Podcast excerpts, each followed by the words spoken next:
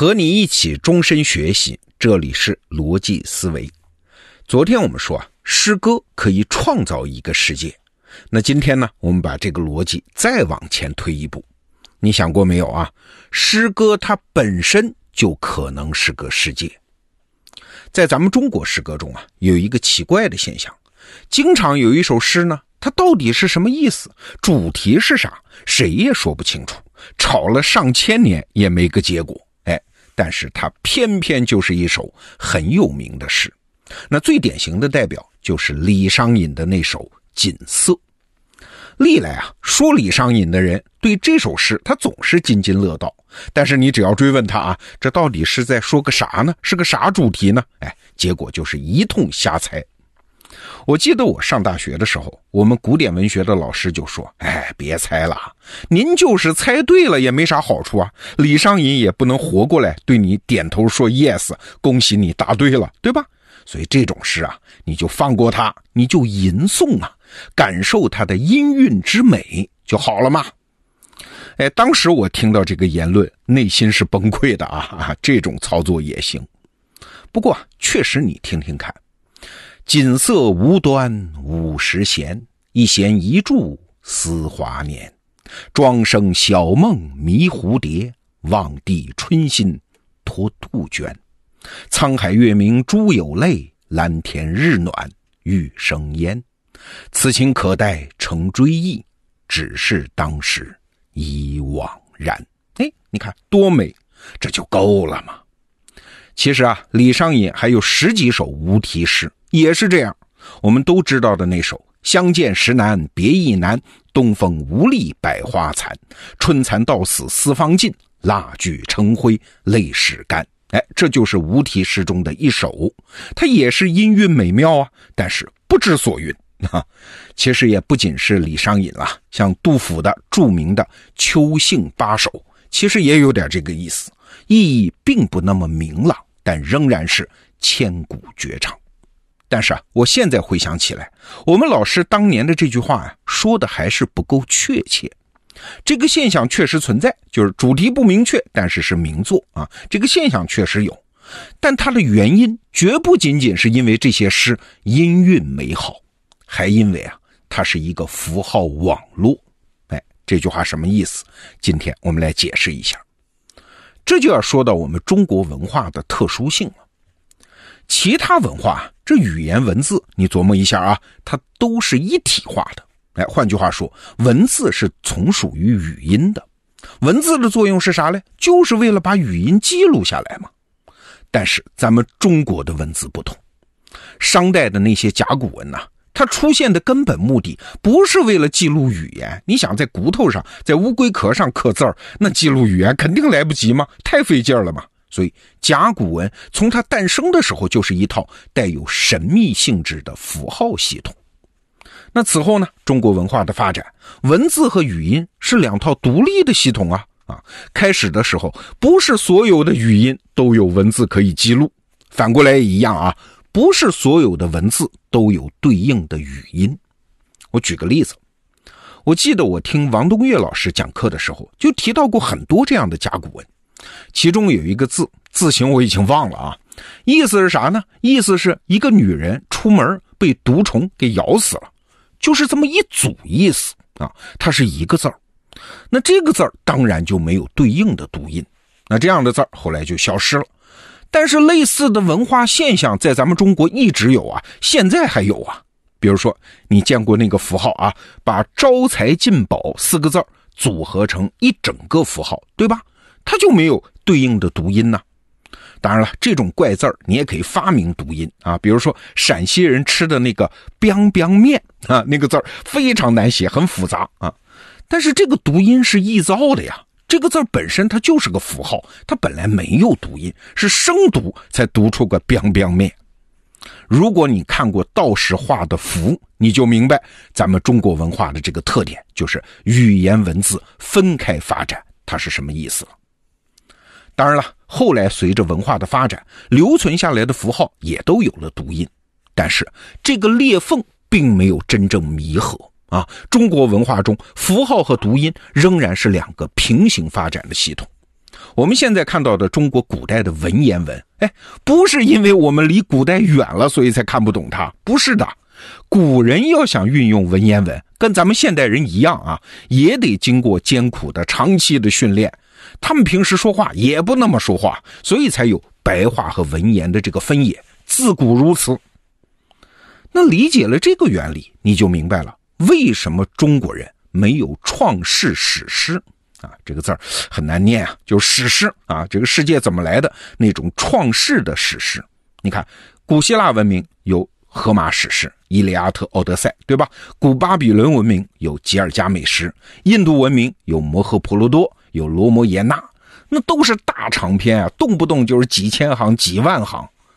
但是咱们中国呢？创世神话有没有？也有，盘古开天地嘛。但是你去查查看啊，它就那么几个字儿，而且成型的还非常迟。过去啊，我们都觉得这是中国文化的一个遗憾，我们没有美好的长篇的创世史诗。但是你理解了我刚才说的中国文字的独特来源，你就知道这一点也不奇怪。为啥？其他文明的文字是用来记录声音的。那当然，说书人说多少就记下来多少嘛。哎，这个说书人也说，那个说书人也说，这创世史诗它就像胡子一样，越长越长。而咱们中国文字呢，从一开始就独立发展，有创世传说，记下来也就是寥寥几个字啊。哎，那你说，既然有这样的特征，那是不是在文学上，咱们中华文明就技不如人呢？嘿嘿，恰恰相反。我们发展出来的这个独特的符号系统，它是一棵不断成长的树。后人呢，在一些原始符号上不断往上叠加意义，不断重新阐释，它变成了一个极其复杂的语词的符号的语言的丛林。我举个例子，你就明白了啊。比如说菊花。菊花就是个植物嘛，很普通啊。但是你看中国人就一路把菊花这个符号啊，甚至就是“菊”这一个字儿这个符号，就不断的演化。比如说到了屈原，他就有一句了，叫“朝饮木兰之坠露兮，夕餐秋菊之落英”。哎，屈原自比为君子啊，他要吃这个花儿啊，这菊花的品格立刻就变得高尚起来。哎，接着又过了好几百年啊，这陶渊明就来了一句“采菊东篱下”，马上就让菊花有了隐士的品格。好了，到了盛唐，孟浩然来了一句“待到重阳日，还来就菊花”，这菊花又变成了秋天的象征。到了杜甫，又来了一句“从菊两开他日泪，孤舟一系故园心”。哎，这菊花又代表了悠悠岁月。哎，到了晚唐，黄巢就是那个著名的黄巢起义的发起人啊，他来了一句：“待到秋来九月八，我花开后百花杀，冲天香阵透长安，满城尽带黄金甲。”这菊花就又有了冲天的杀气呀。唐代之后啊，这个大树的生长继续，到了明朝，梅兰竹菊号称四君子。这菊花的文化意义就进一步丰富，所以啊，一提起菊花这个“菊”字，有中国文化修养的人，他瞬间能联想到的符号几乎是无穷丰富的，它的意蕴复杂到了极点。但是，开句玩笑话啊，如果没有中国文化修养，那提起菊花，那只能有的人就想到人体的某个器官，哎，这就叫没有修养。哎，都说外国人学中文难。难在哪儿啊？就难在这儿，认字儿那只要记忆力好，并不难。难的是逐步走入这个符号的原始森林呐，无穷的深度，那个深度是没有尽头的。在一个中国文人的世界里，世界万物都被符号化，所有的符号都有无穷的意义纵深，而每一层的意义纵深呢，都被拿来和其他的意义杂交。编织在一起，形成新的意义。哎，这在中国古典诗词里面就称之为叫典故啊。法国哲学家罗兰巴特他说了一句话，说书面语言啊就是一些符号的纺织品。对我觉得这句话用来说西方语言其实还没那么恰当，用在中国古诗词上那是非常的贴切啊，它就是像锦缎一样的纺织品，各种原始符号被杂交在一起。哎，理解了这个过程，你就明白了，为什么咱们中国的诗歌到了唐朝它就能极盛啊？唐朝人聪明一些吗？不是，是那些符号它像大树一样，是开枝散叶，一点一点的不断的长，不断的长到枝繁叶茂。哎，正好长到了唐朝这个阶段，中国文字的遣词造句的表现力达到了一个高峰啊。那话又说回来。为什么唐朝之后这诗的题材好像就衰落了一点呢？哎，不是后来文人的创造力衰落了，而是符号意义堆叠到一个负担太重的程度。哎，你看有一个现象啊，就是晚唐的那些诗人，像什么韩愈啊、李商隐呐，哎呦，那用典故用的已经让后来的注释者那受不了了。那有人就嘲笑李商隐嘛，说他老人家作诗啊，就像塔鲫鱼。什么意思呢？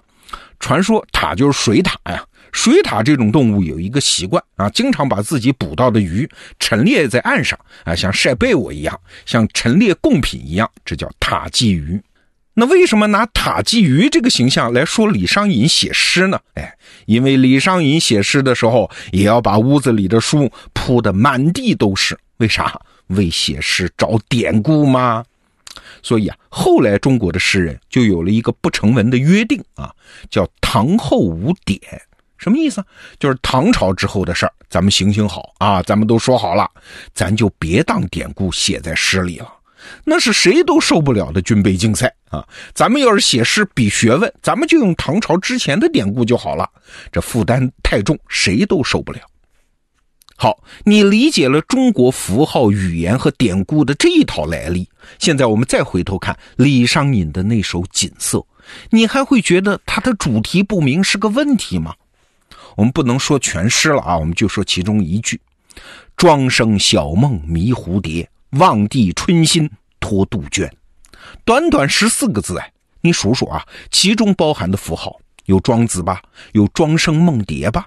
有庄子所在的楚国吧，有梦境吧，有那个望帝杜宇吧，有杜宇幻化的杜鹃鸟吧，有蜀国，有春天，有庄子所代表的清醒放达的精神，有杜鹃啼血的故事所代表的愤恨和哀伤，这些东西化合在一起，何况后面还有无穷无尽的深度。好，现在我们就可以回答今天节目开头提出来的那个问题了。为什么没有明确主题的诗，像《锦瑟》这样的诗，它也能是一首好诗呢？